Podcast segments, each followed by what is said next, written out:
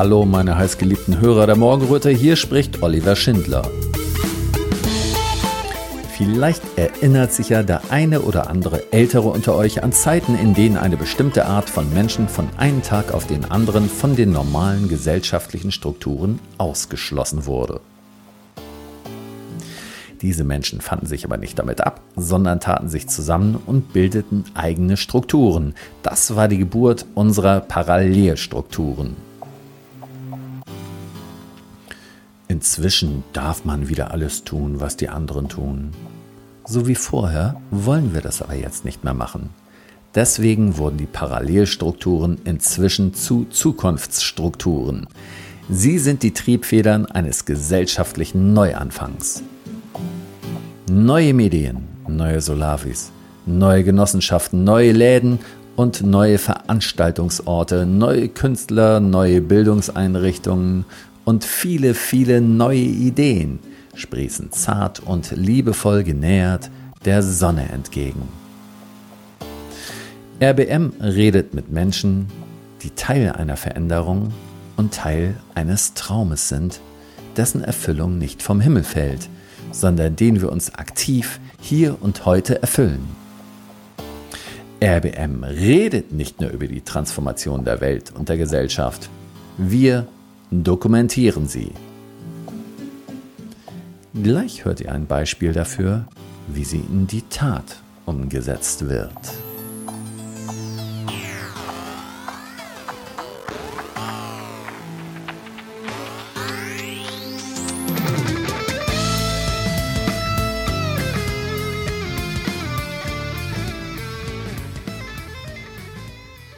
Radio Berliner Morgenröte ist verbunden mit Bianca Höltje in, wo bist du, Bianca?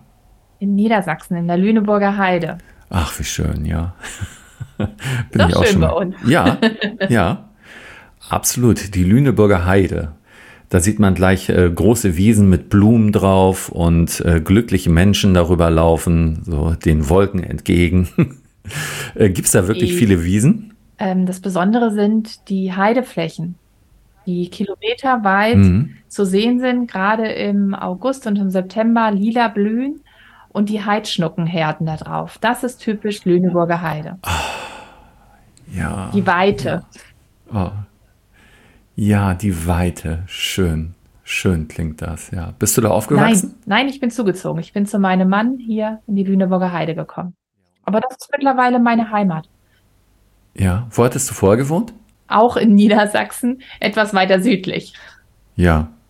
Jetzt erstmal, damit die Hörer überhaupt wissen, warum wir miteinander reden. Du bist ähm, beruflich Lehrerin und Schuldirektorin gewesen. Also nicht alle Schuldirektoren sind ja zwangsläufig Lehrer, aber bei dir trifft das, glaube ich, zu, ne? Ja, ich habe über 20 Jahre in der staatlichen Schule als Grundschullehrerin gearbeitet mhm. und dann auch als Rektorin an einer Grundschule. Über 20 Jahre in Niedersachsen, nehme ich mal an, ne? Genau, ganz genau. Ja, genau. Und ähm, dann kam diese ähm, Situation, die wir hatten, 2020. Und äh, bis dahin lief bei dir alles normal an der Schule. Du warst Schuldirektorin an einer staatlichen Schule, ja? Genau. Und, die Frage ist, ja? was ist normal? Mhm.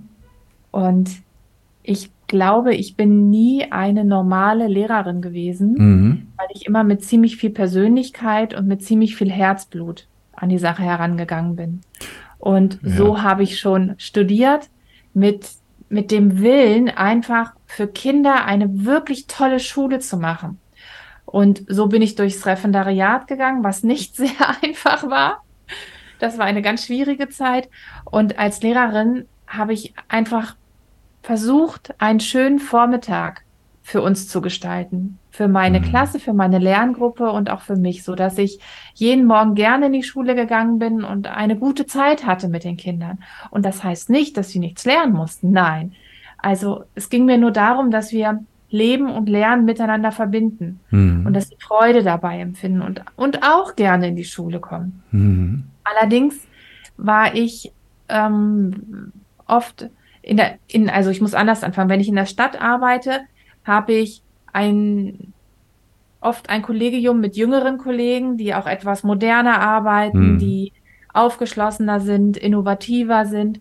Und irgendwann kam der Punkt, dass ich nur noch auf dem Land gearbeitet habe und dort ist Lehrermangel und dort arbeiten die Lehrer manchmal bis ans Ende ihrer Kräfte und dann leidet natürlich auch der Unterricht darunter.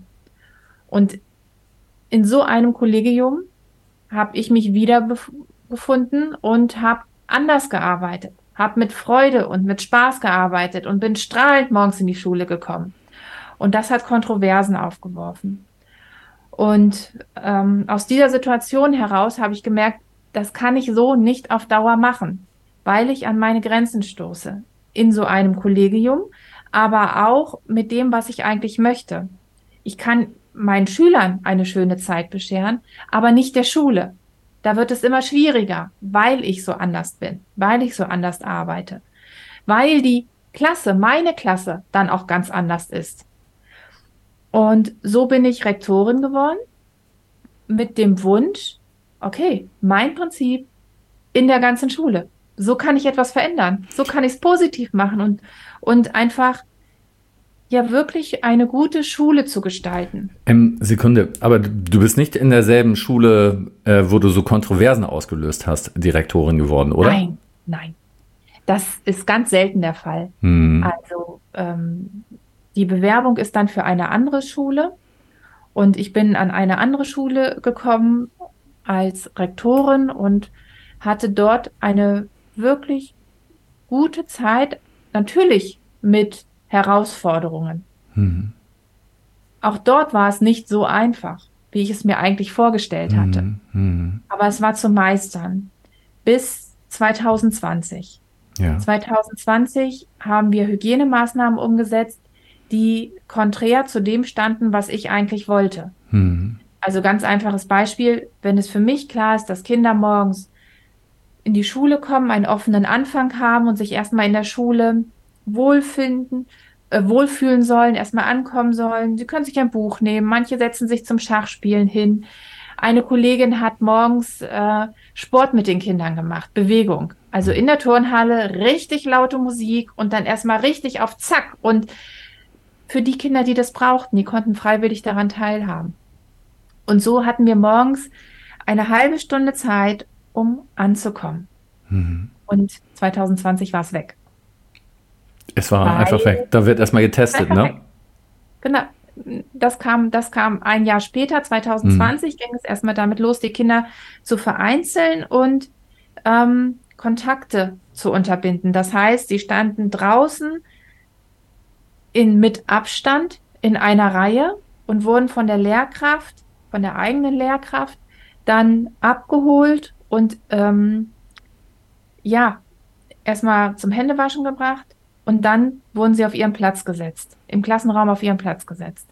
Hm. Und das sind Sachen, das, das hat mir so wehgetan. Es hat mir so wehgetan zu sehen, was wir da mit den Kindern machen, dass wir hier auf einmal in einer Kaserne sind und alles, was ich ähm, mit dem Kollegium aufgebaut hatte, was unsere Schule besonders gemacht hat, war in dem Moment nicht mehr wichtig. Jetzt mhm. kann ich sagen, Corona ist so gefährlich, dann müssen die Kinder auch ihre Rolle spielen. Ja, mhm. ja, aber es gibt auch die psychische Gesundheit. Und genau darum habe ich mich gesorgt. Was ist mit der Psyche der Kinder, wenn wir sie so vereinzeln und wenn wir sie diesem Druck aussetzen? Mhm. Und da hatten wir keine Chance. Also wir hatten 2020 die, unsere Kirche vor Ort, um Seelsorge gebeten und die kamen. Die kamen zu dritt und haben tatsächlich mit den einzelnen Klassen gearbeitet, hatten aber auch die Möglichkeit, mit einzelnen Kindern zu arbeiten. Das war großartig. Aber das war Mai, Juni 2020. Und schon ab Herbst war das verboten. Wir durften keine Außenstehende mehr in die Schule holen. Das heißt, ich konnte keine Seelsorge mehr anbieten. Hm. Und ähm, Schulpsychologie oder äh, Sozialarbeiter oder sowas hatten wir nicht. Und mhm. es durfte auch keiner ins Gebäude kommen. Und ich habe danach gerufen, ich habe überall danach gerufen, ob in der Gemeinde, ob bei der Bürgermeisterin, ob bei meinem Vorgesetzten. Ich habe überall geklopft und habe gesagt, wir brauchen hier Unterstützung. Unseren Schülern geht es nicht gut. Ja. Wir müssen irgendwas machen. Wir müssen sie auffangen. Wir, ich konnte es doch nicht.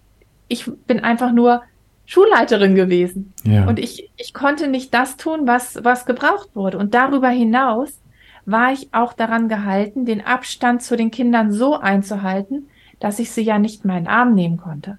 Mhm. Wenn ein Kind weint und Ängste hat und ich kann es nicht in den Arm nehmen, dann, dann stehe ich da und bin einfach nur fassungslos. Ja. Das ja. sind, ähm, das ist eine Situation gewesen, die mich krank gemacht hat, die mich einfach traurig und ähm, dahin gebracht hat, dass ich gesagt habe, das, das, kann, das kann ich so, ich kann es nicht weitermachen. Mich würde jetzt nochmal interessieren, was deine Kollegen betrifft. Ähm, warst du da allein teilweise mit deiner Haltung oder ähm, ähm, hattest du auch ein bisschen Unterstützung, jetzt mal ganz generell gesagt, ohne Namen zu nennen? Also im Prinzip war ich alleine. Ich möchte sie aber in den Schutz nehmen, weil sie ganz große Angst hatten.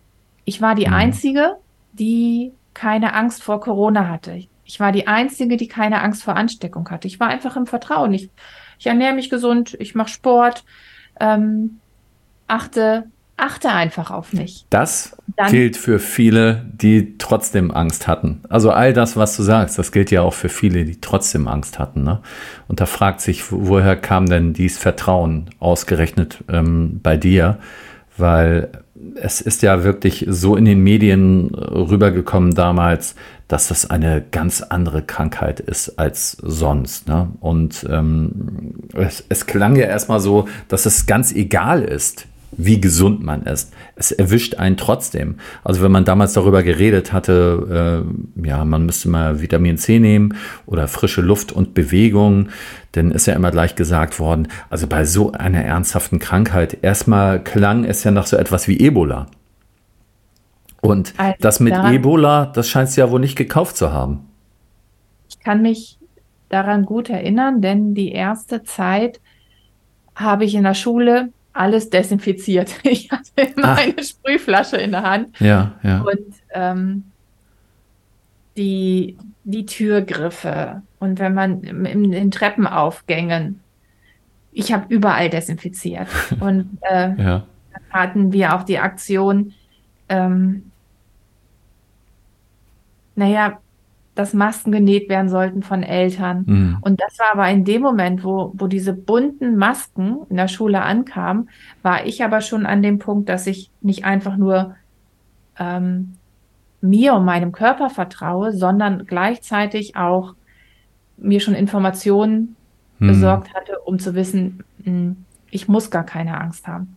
Mhm. Es gibt hier kaum Krankheitsfälle, die Menschen sind gesund. Das ist wie wie ein, ähm, ja, ich will es jetzt nicht verharmlosen. Darf man das mittlerweile verharmlosen? Man darf alles verharmlosen, ne? wenn man, wenn man dazu bereit ist, ist vor Gericht zu gehen und dafür einzustehen. Ja. also, es ist wie eine Grippe, ja. Ich hatte die Bestätigung dafür bekommen, dass mein Gefühl stimmt. Mhm. Und dann wurde es natürlich umso kurioser, mhm. dass da so eine große Angst herrscht, die ich niemandem nehmen kann. Mhm. Und ich mm, befand mich dann aber auch in der Situation, dass ich komisch beäugt wurde, weil ich keine Angst hatte. Ich ja. habe nie mit irgendjemandem darüber gesprochen. Ich habe, ähm, ich, ich, bin einfach die Chefin gewesen. Ich war die Schulleitung. Also rede ich da nicht über ähm, über politische Themen, über Krankheiten, sondern wir, wir bleiben da einfach sachlich. Das heißt, ich habe nie versucht, jemanden aufzuklären oder irgendwas, sondern ähm, habe einfach nur gedacht, ich bin ein Vorbild. Und das äußerte sich dann aber so, dass die Kollegen skeptisch wurden und ähm, so wie die Medien in der Zeit berichtet haben, wurde ich dann zur Corona-Leugnerin, was ich gar nicht war. Also ja einfach, einfach nur, weil du gelassen geblieben bist und keine Angst gehabt hast. Das hatte schon gereicht. Ja, und darüber hinaus wussten sie durch die Masernimpfung, dass ich ungeimpft bin und dass ich äh, Impfungen kritisch gegenüberstehe. Mhm, mh. Und das wurde zu dem Zeitpunkt auch schon diskutiert. Ja, ja, ja. Und ähm, es, ja, es war schwierig, das auszuhalten. Mhm. Ähm, weil das wie so ein geheimes Leben auf einmal wurde. Ich bin in geheimer Mission auf Demos unterwegs. Ja, ja. In der Schule schaue ich mir das Elend an. Ja, ja. Oh ja. Und ja, das ja. ging bis Ostern 21 und dann habe ich ein Video aufgenommen und habe das ähm, viral geschickt, in dem ich gesagt habe, wer ich bin, mein Name, mein Beruf, also genau das, was ich eigentlich nicht darf. Ich darf nicht äh, in der Öffentlichkeit äh, zu solchen Themen mit meinem Namen und meinem Beruf auftreten. Und habe gesagt, dass ich äh, mit dem Wahnsinn in der Schule nicht mehr klarkomme. Ja. Und dass mich das krank macht und dass das aufhören muss. Hm. Das führte dann zu einer Suspendierung. Jemand hatte das also gesehen im Netz, ja? Ja, die Behörde und ein paar hunderttausend andere. Naja, das, das ist klar, ein paar hunderttausend, aber das muss ja irgendjemand Bestimmtes auch dran geraten sein, denn. Die kriegen das zugeschickt. Ja. Also mm. da funktioniert Deutschland ganz gut. Ähm, mm, ja, die Behörde muss nicht selbst nachgucken. Da gibt es dann ganz viele andere, die eifrig sind und das der Behörde schicken, damit dem nachgegangen werden kann. Ja. Und ja, dann, ich war krankgeschrieben. Ich war krankgeschrieben, weil ich es auch einfach psychisch nicht mehr aushalten konnte, in, in dieser Situation zu stecken. Und ähm, habe gemerkt, es tut mir sehr gut, darüber zu reden. Und habe dann auf Demos gesprochen, im Corona-Ausschuss. Ich war in, in, vielen Formaten. Ich habe mir vieles, ähm, vieles von der Seele reden können. Also ir irgendwann war bei dir so ein Kipppunkt gewesen. Du hast dich eine ganze Zeit lang zurückgehalten, aber dann hast du auch gemerkt, es bringt sowieso nichts, sich zurückzuhalten. Und dann ist ja immer so ein Punkt im Leben, den nennt man Leidensdruck, glaube ich, ne, der einen zu gewissen Entscheidungen treibt. Also bei manchen ist das auch Tiefpunkt. Ist das so etwas gewesen, so eine Art Tiefpunkt, so eine Art Leidensdruck, wo du gesagt hast, okay, jetzt muss ich eine Entscheidung treffen, eine klare ja. Entscheidung, sonst gehe ich kaputt, ne? Es war tatsächlich Karfreitag wo ich zu Hause saß Halleluja. und dachte, äh, jetzt, jetzt ist der Punkt, es geht nicht. So, es reicht mir. Und habe dann meine Remonstration aufgeschrieben ähm, und auch recht menschlich verfasst. Hm. Die habe ich jetzt in, in meinem Buch auch äh, hinten mit angeheftet, mit abgedruckt, ähm, um einfach zu zeigen, mir ging es um Kinderrechte und mir ging es einfach nur darum, ich kann meiner Fürsorgepflicht nicht mehr nachkommen. Meine Fürsorgepflicht heißt, ich bin für das Wohl der Kinder in der Schule verantwortlich. Und ich habe ihnen Kinderrechte zugesprochen. Ich habe ihnen gesagt, dass sie ein Recht auf Freizeit, auf Bildung, auf Unversehrtheit haben und auf Unbeschwertheit vor allen Dingen. Und dieses Recht auf Unbeschwertheit, das hatte ich immer so im Hinterkopf, dass ich dachte, das, was wir hier machen, hat nichts mehr mit dem zu tun, was ich ihnen versprochen hatte. Dementsprechend komme ich meiner Fürsorgepflicht nicht nach. Und das melde ich bei meinem Vorgesetzten. Hm. Da ist aber nie weiter drüber gesprochen worden. Stattdessen kam die Suspendierung. Ja. Und bist du immer noch suspendiert? Ja. Aber kündigen können sie dich noch nicht, weil Doch. du bist ja Beamtin also, das gewesen. Das wird irgendwann vor Gericht geklärt. Hm. Ähm, es ist eben. Wir werden es sehen. Es ist ja. schwierig, darüber zu sprechen. Das ja. ist. Ja. Im Prinzip geht es um Meinungsfreiheit wo hat die Meinungsfreiheit eine Grenze ähm, als Beamter? Und ja, wir werden sehen. Wie war deine eigene Schulzeit als Schülerin? Meine eigene Schulzeit. Darüber schreibe ich auch in meinem Buch ganz viel. Ja? Denn alles, alles, was wir als Erwachsene tun, ist ja irgendwie geprägt von unserer Kindheit hm. und natürlich von unserer Schulzeit. Wie hm? viel Zeit verbringen wir in der Schule?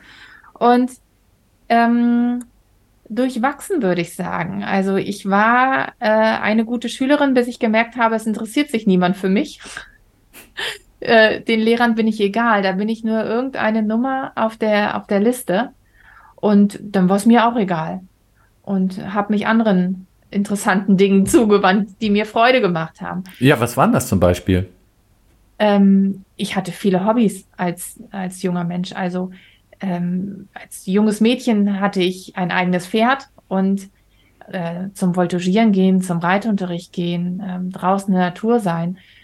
Meine Eltern hatten mehrere Pferde, ähm, da mitzuhelfen, da engagiert zu sein, das war, das war mein, meine Kindheit. Da habe ich mich wohlgefühlt, aber nicht in der Schule. Und Schule hast du sie nebenbei mitgemacht, weil wenn du jetzt Schuldirektorin irgendwann geworden bist, du musst ja auch dein Abi bekommen haben.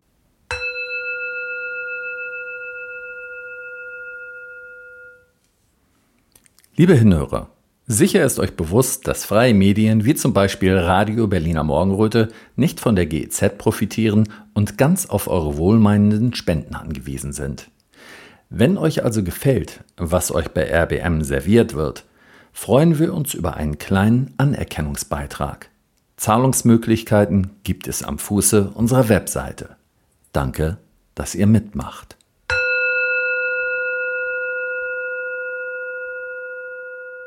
Aber es hat dir jetzt keine Freude gemacht, sondern du hast einfach deinen Job da gemacht in der Schule.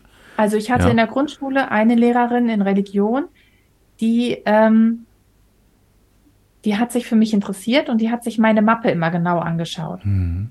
und hat mit mir darüber erzählt. Und das werde ich nicht vergessen. Das ist so, ähm, da hat sie mich gesehen, da hat sie mich erkannt. Und ich habe die Schule weitergemacht und ähm, ja, Abitur.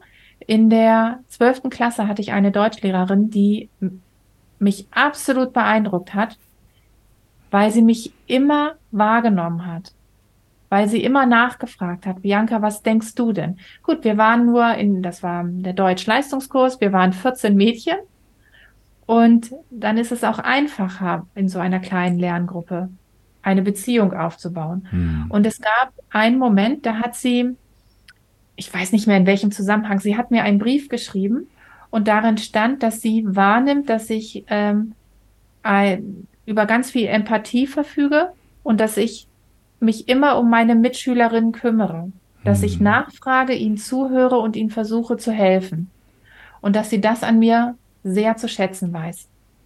Und ich war platt. Ich da, also ich, ich konnte damit im ersten Moment gar nicht umgehen, weil ich damit null gerechnet hatte, dass meine Lehrerin mich so wahrnimmt und mir so etwas rückmeldet. Hm. Und das ist der Moment gewesen, wo ich ganz sicher war, okay, ich werde Lehrerin.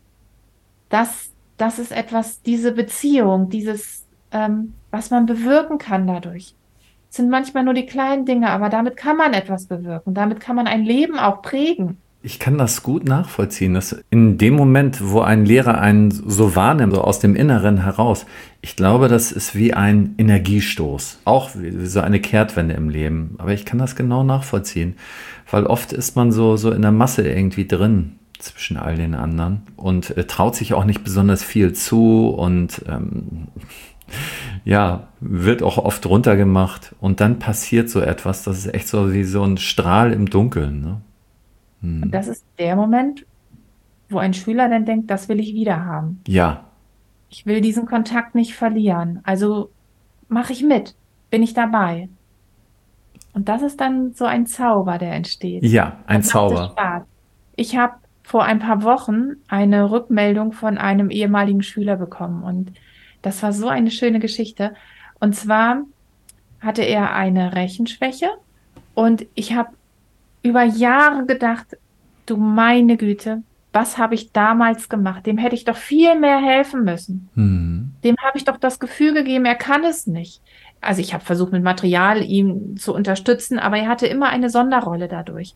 Ich wusste es nicht besser.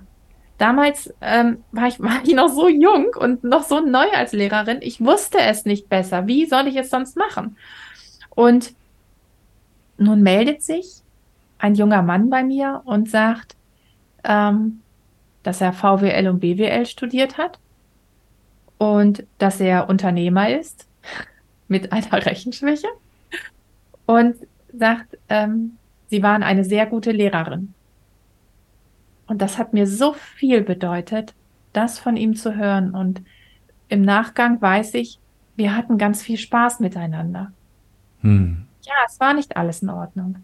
Aber das ist nur die eine Seite der Medaille. Die andere Seite ist, dass wir im guten Kontakt miteinander waren, dass die Beziehung gestimmt hat, dass wir fröhlich und lachend waren. Ja, hallo. Wie wertvoll ist so etwas, ne? Wie belebend. Ja. ja. Wie war das bei dir in der Familie? Hattest du Geschwister? Ich habe einen jüngeren Bruder. Hm. Wie viele Jahre ist der jünger als du? Acht Jahre jünger. Acht Jahre jünger, wow. Hm, das ist eine ganze Menge, ja. Ja. Und ähm, seid ihr so äh, ländlich oder vorstädtisch aufgewachsen? Wie seid ihr aufgewachsen? Wir sind tatsächlich auf dem Dorf groß geworden. So richtig mhm. ähm, wie, wie im Bilderbuch. Landwirtschaft, ähm, Obstwiesen, viele Tiere. Bist du auch auf Bäume geklettert, um Äpfel zu pflücken und so? Ganz genau. ja, herrlich. Ja, könnte man schon fast sagen, so sollte das sein. Ne? Wie groß war das Dorf? Gab es eine Kirche? Gab es eine Dorfschule? Kleines Dorf, sehr ländlich. Und ich finde es aber auch interessant, dass, also sowas gibt es ja heute auch noch. Hm. Nur noch, nur eben sehr selten. Hm. Also mein Dorf ist nicht mehr so. Mein Dorf ist gewachsen. Die Obstbäume sind nicht mehr da. Da stehen Maschinenhallen. Oh. Ähm, das, was, was so, was früher so der Zauber war, der ist eben nicht mehr da. Die Landwirtschaft gibt es nicht mehr. Hm. Und so verändern sich auch dörfliche Strukturen. Aber es gibt ja klitzekleine Dörfer, die vielleicht nicht die eine Dorfschule haben, aber wo Kinder noch, ähm, noch so natürlich aufwachsen. Das kenne ich schon. Und das finde ich ja zauberhaft, ne? wenn es Gegenden gibt, wo, wo das möglich ist und wenn Familien das auch ermöglichen, dass sie sagen, okay, ich ähm, schränke mich vielleicht auch beruflich ein und lebe aber dafür mit meinen Kindern hier ähm, recht natürlich und biete ihnen das, was sie eigentlich brauchen. Und sie brauchen die Natur, sie brauchen den Umgang mit, mit den Elementen, mit dem Wetter. Sie müssen mal im Regen sein, im Wind und in der Erde spielen können und im Sommer die Füße in Bach halten. Und das können wir ihnen in der Stadt nicht unbedingt geben, aber ja, manche Familien haben das eben noch. Die leben genauso. Jetzt musste ich intuitiv an menschlich Werte schaffen denken in dem Moment, also wo du darüber geredet hast, ne? Weil ähm, oder bevor ich jetzt etwas vorwegnehme oder meine Gedanken dazu sage, wie bist du zu menschlich Werte schaffen gekommen? Menschlich Werte schaffen? Ich kann gar nicht mehr sagen, was der, was der erste Gedanke war, wie ich darauf gekommen bin. Vielleicht habe ich ein Interview gesehen, ich kann es gar nicht sagen. Wir hm. waren irgendwann im Gespräch und dann ging es auch recht schnell, dass ich diesen Gedanken menschlich Werte schaffen einfach zu wertvoll finde, als dass ich mich da nicht beteiligen könnte. Und nun begleite ich Schulgründungsinitiativen. Und das ist ja etwas, was in dieses Netzwerk einfach gehört, was dazugehört. Wenn wir menschlich Werte schaffen wollen, wie schaffen wir denn Werte? Dann über unsere, über unser Zusammenleben. Und mein Traum, meine Vision ist, dass wir in der Schule leben und lernen in einem kulturellen Rahmen und dadurch Werte schaffen. Das heißt, wenn wir Theater spielen, wenn wir gemeinsam Musik machen, wenn wir draußen in der Natur sind, dann passiert etwas mit der Gemeinschaft. Und da das Hauptaugenmerk drauf zu legen, was passiert in der Gemeinschaft, wie können wir gut miteinander leben, wie können wir mh, mm, alle zu unserem Recht kommen miteinander, dann entstehen Werte. Genau, also ich bin da nicht grundlos drauf gekommen, weil als du dieses Dorf beschrieben hast, da habe ich gedacht, ja, das ist etwas, das haben viele verloren, das ähm, können viele so nicht mehr leben. Und das ist etwas, das müssen wir uns zumindest zum Teil wiederholen. Natürlich geht der Fortschritt weiter, ist überhaupt keine Frage. Ne? Aber wir haben ja die Möglichkeit, ähm, auch uns selber Realitäten zu schaffen, wenn wir zusammenarbeiten, wenn wir zusammenhalten. Und für mich persönlich ist menschlich Werte schaffen so eine Art eigene Gesellschaft, also ein, äh, ja, erstmal im Moment ein Versuch oder ein Anfang, eine neue Gesellschaft zu gestalten. Natürlich jetzt nicht parallel, also abgespalten vom Rest der Gesellschaft, ne? Aber ähm, da werden viele ja, zarte Pflänzchen gesetzt, wie es anders gehen kann. Ne? Also wieder mehr zurück zur Natur, Verbundenheit und vor allem Gemeinschaft, was du eben erwähnt hast. Ne? Ist ja auch glaube, so wichtig. Ich glaube, wichtig dabei ist, nicht wieder in die Vergangenheit zurückzugehen mhm. und alte Modelle herauszusuchen, sondern etwas Neues zu kreieren. Und wenn ich von diesem dörflichen Leben spreche, dann heißt das nicht, dass ich damit etwas Altes wieder hervorholen möchte, sondern es ist zutiefst menschlich, wenn kleine Kinder wenn sie auch bis zur Einschulung, bis sieben, acht Jahre, wenn sie draußen die Natur brauchen. Und das, das ist nun mal die Lebensweise, die dazugehört, um den Kindern das zu geben, was sie brauchen. Und wenn wir sie so aufwachsen lassen, dann können sie auch in die Zukunft gehen. Hm. Und ähm, Digitalisierung hat bei kleinen Kindern, hat in kleinen Kinderhänden nichts zu suchen. Kein Handy, kein Tablet, das finde ich alles ganz schwierig. Aber bei Jugendlichen doch. Hm. Aber wie kann ich Jugendliche darauf vorbereiten, dass sie mit sozialen Medien umgehen können? Dass sie einfach auch unterscheiden können zwischen Realität, dem Handfesten, den Sinnen, dem, dem Ganzen und dann auch vernünftig mit Digitalisierung umgehen können. Und ähm, das braucht eben die Vorbereitung über die Natur. Und ja. damit gestalten wir dann die Zukunft vor mit den Herausforderungen, vor denen wir gerade stehen. Das braucht aber die Kreativität und die, die, diese Natürlichkeit einfach. Dieses Menschliche, dass wir uns komplett wahrnehmen und eben nicht nur übers Sehen und Hören und ähm, ganz ähm, verlernen, wie sich Dinge anfühlen, wie man, ähm, wie man sich auch anders erleben kann. Hm. Ja. Da hast du ja sicher auch in deinem Buch was dazu geschrieben. Ne? Wir hatten das ja jetzt schon zwei, dreimal angedeutet. Du hast jetzt gerade ganz frisch ein Buch rausgebracht, ja? Ja. Es heißt wir brauchen eine neue Schule. Mhm. Ich glaube, da sind wir uns alle einig. Und ich habe versucht, es so zu schreiben, wie ich meine Aufgabe als Pädagogin auch sehe. Und zwar beschreibe ich im ersten Teil meine Geschichte und versuche in Beziehung zu gehen und versuche deutlich zu machen, warum ich überhaupt auf die Ideen komme. Das heißt, ich gebe immer etwas Persönliches preis und beschreibe dann eine Sichtweise dazu, wie ich Erziehung sehe, wie ich den Erziehungsauftrag der Schule sehe. Steht der konträr dem gegenüber, den Eltern eigentlich haben? Ähm, wie viel Natur ist denn in Ordnung? Wie viel Digitalisierung? Wir haben es eben angesprochen, aber immer in Bezug zu mir, um, um den Leser vielleicht auch mitzunehmen, um, um von mir zu zeigen, wie ich es sehe, Mhm. Und ähm, naja, was passiert? Ich kritisiere die staatliche Schule. Also wenn ich über Erziehung rede und über das Familienleben, dann ist das eine Sache, aber im Prinzip, ich bin Lehrerin, ich bin Pädagogin, ich habe gar keine andere Wahl als das, was in den staatlichen Schulen passiert zu kritisieren und ähm, das mache ich sehr ausführlich. Und ich beschreibe die Geschichten, die ich erlebt habe. Und das sind Geschichten, die oft eben nicht erzählt werden. Also wir haben Lehrermangel, wir müssen die Lehrer behalten, die da sind. Und ich finde es aber wichtig, auch mal zu sagen, dass es manchmal ganz schön erschreckend ist, was Lehrer mit Kindern machen. Hm. Und dass ich, ähm, dass ich nicht mehr gewillt bin, das für mich zu behalten.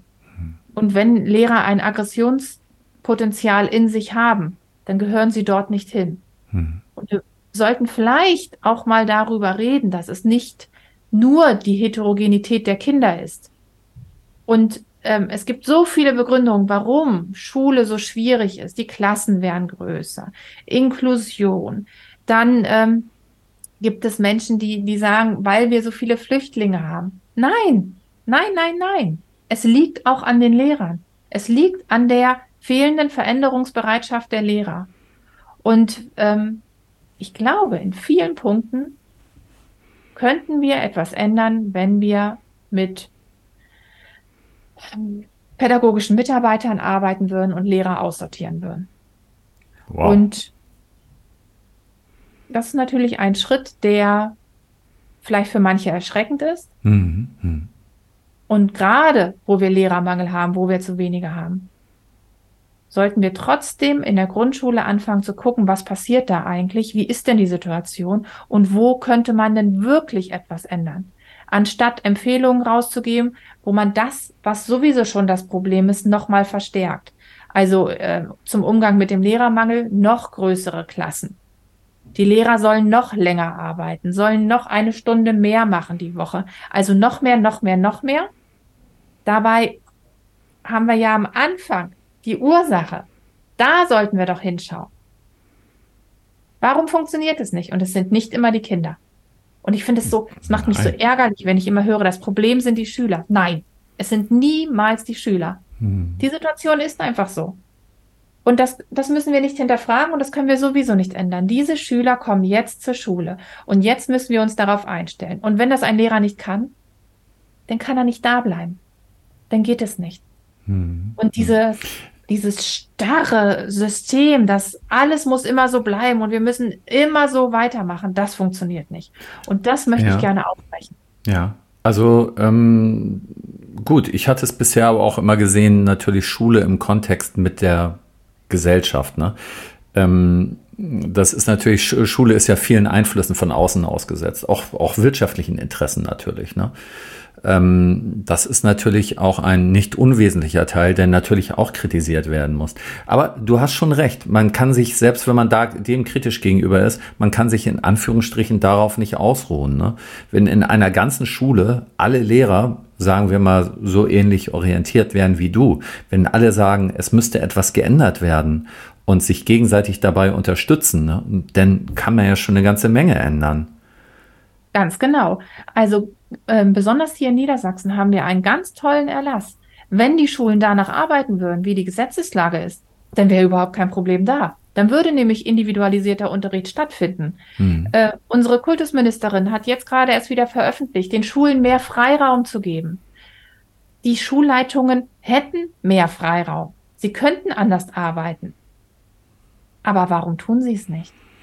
Warum bleibt es so? Ich meine, es ja. gibt tolle Schulen, ne? Und es gibt ganz, ganz ja. tolle Lehrer, muss man immer dazu sagen. Es gibt ganz tolle Schulen. Aber der größte Teil der Schulen hängt fest in einem System, was einfach veraltet ist und ja. nicht zu den Schülern passt, die doch mhm. eigentlich jetzt schon unsere Zukunft sind. Mhm. Und ähm, darüber schreibe ich viel in meinem Buch, was ich erlebt habe, was für kuriose Momente, aber eben manchmal auch grausame Momente. Kannst, Einfach um es zu ja. sagen. Könntest du dir eine Gesellschaft ganz ohne Schule vorstellen? Nein. Hey, jetzt wollte ich noch meinen mein, mein Lebensinhalt nehmen. ja, das gibt es aber auch so. Äh, äh, gibt ja auch so Philosophien oder Ansätze, ähm, dass im Grunde äh, Kinder in äh, zum Beispiel kleineren Gemeinschaften leben von 200, 300 Leuten und ähm, die Kinder auf in Anführungsstrichen natürliche Weise, ohne jetzt gezielt äh, Schule etwas lernen einfach von den, von ihren ähm, äh, Altersgenossen, von den etwas älteren Kindern, von Erwachsenen, ähm, dass sozusagen Bildung ein Teil der ganzen Gemeinschaft ist, Weiterbildung und jeder so entscheiden kann, ähm, jetzt ist das und das für mich dran und das könnte ich von dem lernen. Also zum Beispiel, wenn wir jetzt mal so von alten Sachen ausgehen, man geht dann zum Bauern hin als Kind und, und die Bauern sind dann halt offen dafür und sagen, ja, ich möchte jetzt das und das lernen. Und dann fragt man jemand anders etwas, einen Mathematiker, den in der Gemeinschaft oder was weiß ich, das, was man gerade braucht. Also die Welt ist mittlerweile so vielfältig, mhm. dass wir das gar nicht mehr abbilden könnten in einer kleinen Gemeinschaft. Ja. Und ich möchte anders anfangen. Ich möchte ähm, eine Schule so gestalten, dass Kinder freiwillig hingehen wenn es tatsächlich keine Anwesenheitspflicht mehr gäbe, mhm. müsste die Schule so sein, dann wäre der Druck so hoch, dass die Kinder gerne und freiwillig kommen. Und das ist der Anspruch, den ich an Schule stelle. Und mhm. ähm, es ist es ist schwierig im, im Jetzt, im Hier und Heute eine Schule so zu gestalten, dass wir den Schülern gerecht werden, aber auch dieser, dieser Vision, die du gerade beschrieben hast.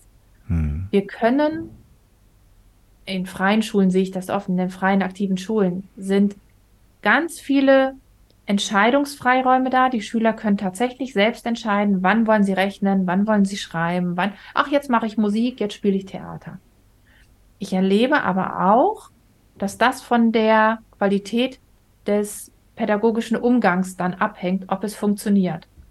Denn mit zu viel Freiraum können die wenigsten Kinder umgehen. Denn ein Kind, das in die Schule kommt, hat ja schon eine Geschichte. Da sind die Eltern, da ist der Kindergarten, da sind Oma und Opa. Und ihn dann völlige Freiheit zu lassen, ist oft beliebig für Kinder. Und dann funktioniert es nicht.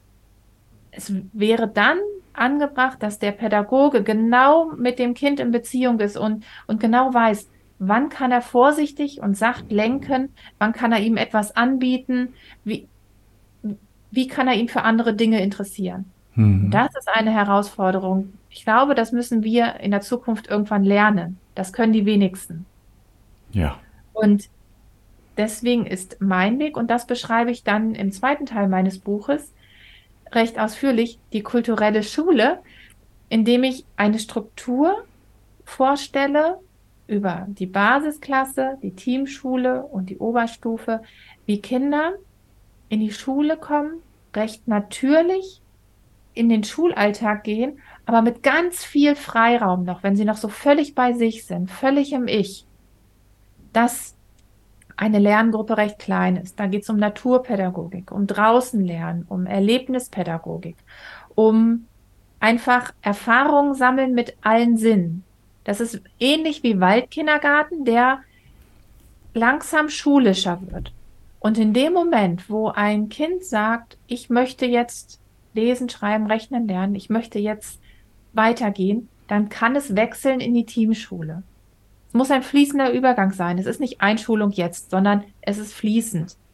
Und mhm. äh, wir können davon ausgehen, dass Kinder Entwicklungsunterschiede von vier bis zu vier Jahren haben. Das heißt, Manche brauchen auch noch diese Zeit, um dort anzukommen und diese Erfahrung sammeln zu können. Aber wenn sie dann bereit sind und in die Teamschule gehen, dann wollen sie auch, dann kommen sie in die Du-Phase, dann wollen sie diskutieren und sehen, was ungerecht ist. Und wir müssten es doch eigentlich so machen oder so. Dann kommt der Klassenrat und die Schulversammlungen. Und dann gibt's aber auch Reibereien untereinander und man kann darüber ins Gespräch kommen und Vereinbarungen gemeinsam treffen. Ja, da braucht es völlig andere Lehrer, ne? Und das wirst du wahrscheinlich auch in deinem Buch thematisieren, denke ich mal, ne? Genau, richtig. Welche mhm. Haltung bringen die Lehrer mit? Das ist, ist Voraussetzung. Mhm. Und in dem Moment, wo sie lesen, schreiben, rechnen lernen wollen, gibt es verpflichtende Kulturtechniken. Das heißt, es gibt jeden Tag eine Zeit, da gehen Schüler in den Deutsch-, Mathe- oder Englischraum und arbeiten dann. Aber auch da gibt es nicht unbedingt einen Unterricht, sondern ganz viel Material, wo sie sich etwas aussuchen wollen. Aber manchmal vielleicht auch Unterricht. Es gibt Dinge, da braucht es auch mal einen Lehrervortrag. Mhm. Frontalunterricht mhm. hat manchmal auch seine Berechtigung. Mhm. Und ähm, gleichzeitig gibt es aber auch die, die Angebote, die vielen gestalterischen Angebote. Ob Sportangebote, Musik, Kunst, Theater, alles, was dazugehört, ähm, wo es denn darum geht, was interessiert dich eigentlich? Oder manchmal auch, schau einfach nur zu und vielleicht bist du neugierig. Vielleicht möchtest du dann beim nächsten Mal mitmachen. Also so eine Mischung aus Verpflichtung und Angeboten. So ist der Vormittag strukturiert. Mhm. Und am Ende der Teamschule gehen sie in die Oberstufe und mhm. dort findet auch ein Unterricht statt, der mehr digitalisiert ist, ja. Mhm äh, über Projekte orientiert, der strukturiert ist, aber die Schüler selbst über das Tempo entscheiden können. Und selbst entscheiden können, wann sie sich mit welchem Thema mhm. beschäftigen. Also es ist eine Mischung aus Entscheidungsfreiräumen und festgelegter Struktur. Ich habe mich bemüht, eine Schule zu kreieren, die ein, die jetzt funktioniert, die jetzt machbar ist für Schüler, die aus, aus in dieser Welt jetzt hier in 3D sind und aber eine andere Schule verdient hätten, die jetzt umsetzbar ist, wo sich Lehrer jetzt einarbeiten können und wo auch Eltern sich einarbeiten können, denn die müssen ja auch mit dem System irgendwie äh, einverstanden sein. Und wir können es jetzt umsetzen, ob als freie Schule oder als Reform der staatlichen Schule. Und wo es dann in Zukunft hingeht, da können wir Visionen haben ohne Ende. Aber mir geht es ums Jetzt. Also ich würde gern jetzt nochmal als Schüler anfangen, muss ich sagen. Ich möchte nochmal fünf sein und jetzt starten oder vielleicht in ein paar Jahren, wenn ich das etabliert hat. So, ja, wunderbar. Das ist einfach, Ja, ein so wichtiger Aspekt in der Umgestaltung unserer Gesellschaft und so. Aber ich habe so, wenn du so drüber redest, hm, ich habe so ganz stark das Gefühl, ähm, dass sich das wirklich äh, ändern wird. Das, also im positiven Sinne, dass das wirklich, äh, dass viel von dem, was du sagst, umgesetzt werden wird in den nächsten Jahren und Jahrzehnten. So. Nun begleite ich ja Schulgründungsinitiativen. Mhm. Und es gibt freie Schulen, die gerade genehmigt werden und es gibt viele freie mhm. Schulen, die schon lange am Start sind und schon lange arbeiten. Also es gibt es, das gibt es alles. Ja. Es ist aber so, dass es gerade explodiert, dass es immer mehr gibt mhm. und äh, das Interesse ganz groß ist und naja, es ist natürlich auch mein Wunsch mit meinem Buch, äh, damit nochmal mehr zu inspirieren und zu sagen, komm einfach ins Handeln mach was. Ja. Fang bei dir in der Familie an. Wie lebst du eigentlich mit deinen Kindern? Äh, was, was ist hier wichtig? Was hat hier Priorität? Mhm, mh. Und dann aber auch, ja, eine Schule auszuwählen, die, die passt oder eine Schule mitzugestalten.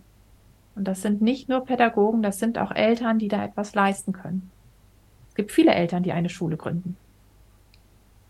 Gut. Bianca, dann wünsche ich, dass viele Menschen dieses Buch lesen. Und ach, ich bin sicher, dass diese Art der Veränderung stattfindet. Nee, sie findet gerade statt. Sie wird nicht stattfinden. Sie findet gerade statt. Und, und ich bin froh darüber, würde ich sagen. Ich würde sagen, gemeinsam äh, Werte schaffen, ne? Menschlich Werte ja, schaffen. Ja, das machen wir. Da sind wir beide mit dabei, ne? Genau. Danke für das Gespräch, Bianca. Ich sage auch Danke. An dieser Stelle war das Gespräch offiziell beendet. Da ich selbst aber lange an Grundschulen als Erzieher und Theaterpädagoge gearbeitet hatte, davon sieben Jahre auf Brennpunktschulen, setzten wir das Gespräch noch auf einer persönlicheren Ebene fort. Am Ende stellten wir fest, dass dort Themen zur Sprache kamen, die nochmal mehr in die Tiefe gingen und unbedingt ins Interview hineingehörten. Bianca war damit einverstanden, auch das zu veröffentlichen wenn ich anfange, über die schlechten Kollegen zu sprechen, mhm. oh, dann habe ich immer noch so ein Unbehagen, ne? weil ich das die ganze Zeit immer ausgespart habe. Aber ich muss ja für mein Buch Werbung machen. Und darin schreibe ich ja genau so. Also muss ich es auch im mhm. Interview erzählen. Mhm. Und es ist aber alles gut so. Ja, ja. Nee, ich meine, schlechte Kollegen ist ja auch ein schweres Wort. Das sind ja auch alles Menschen, die sind unter gewissen Einflüssen aufgewachsen, ähm, wo man das halt selber nicht weiß. Ähm, es müssen halt die Kinder nicht unbedingt drunter leiden, das ist klar. Damit kann ich umgehen. Damit kann ich umgehen. Ja. Das ist überhaupt kein Ding. Hm. Ich muss zugeben, ich war, ich war oft sehr emotional, aber ich habe mir auch selber sehr viel Druck gemacht und so. Und ähm, ich bin, ja, ist ein blöder Ausdruck, aber ich bin manchmal auch schon laut äh, geworden und so, ne? Ja, jetzt zum Schluss nicht mehr, da war ich in der gemäßigteren Schule. du, da. meine Kinder haben mich auch so wütend erlebt. Ja. Die müssen doch Emotionen spüren können. Ja, ja. Wenn also da, da, da, differenzierst du schon. Also Wut ist schon ja. okay, ja. Aber äh, ja. mit Aggression meinst du wirklich so dies Destruktive, ne? Ja. Ja, also okay. Meine, meine Schüler, ne, die wussten mhm. ganz genau, wenn da irgendwie Mist war, ne? Mhm. Wenn irgendwas, was weiß ich, irgendein, irgendein Blödsinn, ne? Mhm. Dann haben sie mich auch in Ruhe gelassen, ne? Weil sie genau wussten, jetzt meckert sie nur rum und hat nur schlechte Laune. Und es ist ja, das ist doch menschlich. Ja, das wollte ich nochmal genau. Äh, klarstellen, weil ähm, ich habe manchmal habe ich so zwischendurch gedacht, so, weil du sagtest Aggression. Und ich denke ja, Aggressionen an sich sind eigentlich ein normaler Anteil der Menschen. Ne? Man muss das halt genau, oder sagen wir Wut. Wut ja. ist ein normaler Anteil des Menschen. Und ähm, wie will man denn da genug Lehrer zusammenkriegen, die, sagen wir mal, das nicht haben? oder oder Der diese Schlüssel ist Achtsamkeit. Ja. ja. Der Schlüssel ist Achtsamkeit mhm. im Umgang mit sich selbst und mit den Schülern. Mhm. Und wenn eine Lehrkraft mit sich im Reinen ist, dann kann sie auch die Emotionen Emotion zeigen, die angebracht sind. Und da gehört auch manchmal Wut dazu. Mm, genau. Und manchmal Fassungslosigkeit und manchmal ist die Stimme auch einfach lauter. Ja, so sind ja, wir ja. Menschen. Ja, ja. Aber wenn wenn wir achtsam miteinander umgehen, dann gibt es auch wieder den nächsten Moment, wo wir sagen, Mensch, das hat mich so wütend gemacht. Lass uns doch bitte noch mal zusammensetzen und drüber sprechen. Ja, genau. Irgendwie müssen wir doch da was ändern. Genau, das, dadurch ist doch Lebendigkeit da drin. Ne? Nicht, dass man so ein starres, das geht, das geht nicht hat. Aber äh, das, kann ich, das kann ich auch nachvollziehen. Ne? Ich habe mich tatsächlich auch schon mal bei Schülern entschuldigt, was wirklich schwer fällt, weil ich habe echt ein dickes Ego. Aber gut, wer hat's nicht? Ne? Aber ähm, ähm, ich habe besonders viel über meinen Sohn gelernt, weil der mir wirklich, der ist jetzt elf Jahre alt. Und äh, da tut's mir immer selber weh, wenn ich in Anführungsstrichen Scheiße gebaut habe oder so. Ne? Aber ich stelle ja. da vielleicht manchmal auch zu Ansprüche, also so immer für sich selber zu erorten, ne? wo ist jetzt Wut okay, wo kann man auch einfach Mensch sein und, und sich sagen, okay, jetzt haben wir halt gestritten oder so, aber da wird das Kind jetzt nicht äh, deswegen traumatisiert sein oder so. Ne? So glaube, diese Sachen. Schüler müssen auch ab und zu mal Hilflosigkeit spüren, auch mal sehen, dass mhm. da eine Lehrkraft ist, die auch nicht immer weiß, was richtig ist. Ja. Und auch ja. fragen kann. Und mhm. ähm, in meiner letzten Klasse, die ich ähm, durch die Grundschule geführt habe, da waren wir so eine Gemeinschaft, dass dass ich fragen konnte, dass wir uns in den Kreis gesetzt haben und ich gesagt habe, ich weiß jetzt gar nicht, wie wir mit der Situation umgehen sollen. Und mhm. was meint ihr denn? Und genauso hatten wir da Kinder, wenn ich, ähm, wenn ich mich über irgendetwas geärgert habe, dass ich dann unterbrochen wurde und es hieß, also jetzt hör doch mal auf zu meckern. Und das sind dann Momente, wo ich dann anfange zu lachen und sage, okay, ich komme mal wieder bei mir an. Aber das ist ja schon toll, wenn die Kinder so ein Vertrauen haben, dass sie das sagen können. Ne? Also wenn man so ein Verhältnis hat. Das Richtig. ist ja, ähm, ja, ja, und diese Art Achtsamkeit, ich glaube, das ist noch nicht so breit gestreut oder so, ne? Aber diese Bereitschaft, sich selber zu hinterfragen und auf der anderen Seite dann auch, wenn man ähm, bei sich selber Fehlverhalten entdeckt, sich dafür denn nicht auch gleich wieder zu geißeln. Also ich denke, ähm, das ist ein großer Teil der Arbeit, der Veränderung, auch im pädagogischen Bereich, auch in Schulen. Das ist ein großer, we wesentlicher Anteil, Abgesehen von. Entwicklung ist Persönlichkeitsentwicklung. Ja, ja.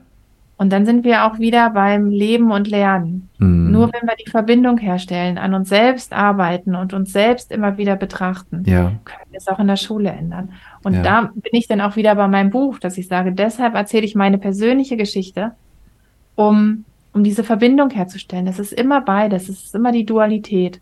Mhm. Die Innen so außen. Und wer bin ich als Mensch? Wie möchte ich eigentlich als Mensch sein? Wie möchte ich eigentlich leben? Und das kann ich übertragen auf die Schule. Und erst dann kann ich es auch schaffen, eine, eine gute Schule zu kreieren. Wenn ich mich selbst ausrichte auf mein gutes Leben. Ja. Nochmal danke dafür. Danke, dass ihr uns zugehört habt. Wenn ihr mehr über menschlich Werte schaffen erfahren wollt, kommt gerne auf die Webseite und informiert euch. Vielleicht habt ihr eine tolle Idee, wie ihr dort zu einem Teil der Veränderung werden könnt. Ich weiß, das klingt ein bisschen wie Werbung und das ist es auch. Aber es ist keine Werbung für irgendein Produkt, das irgendein Konzern auf den Markt schmeißt. Es ist Werbung für etwas, das mir am Herzen liegt, weil ich spüre, dass dort etwas Schönes passiert. Vielleicht spürt ihr es ja auch. Bis zum nächsten Mal. Eure Morgenröte.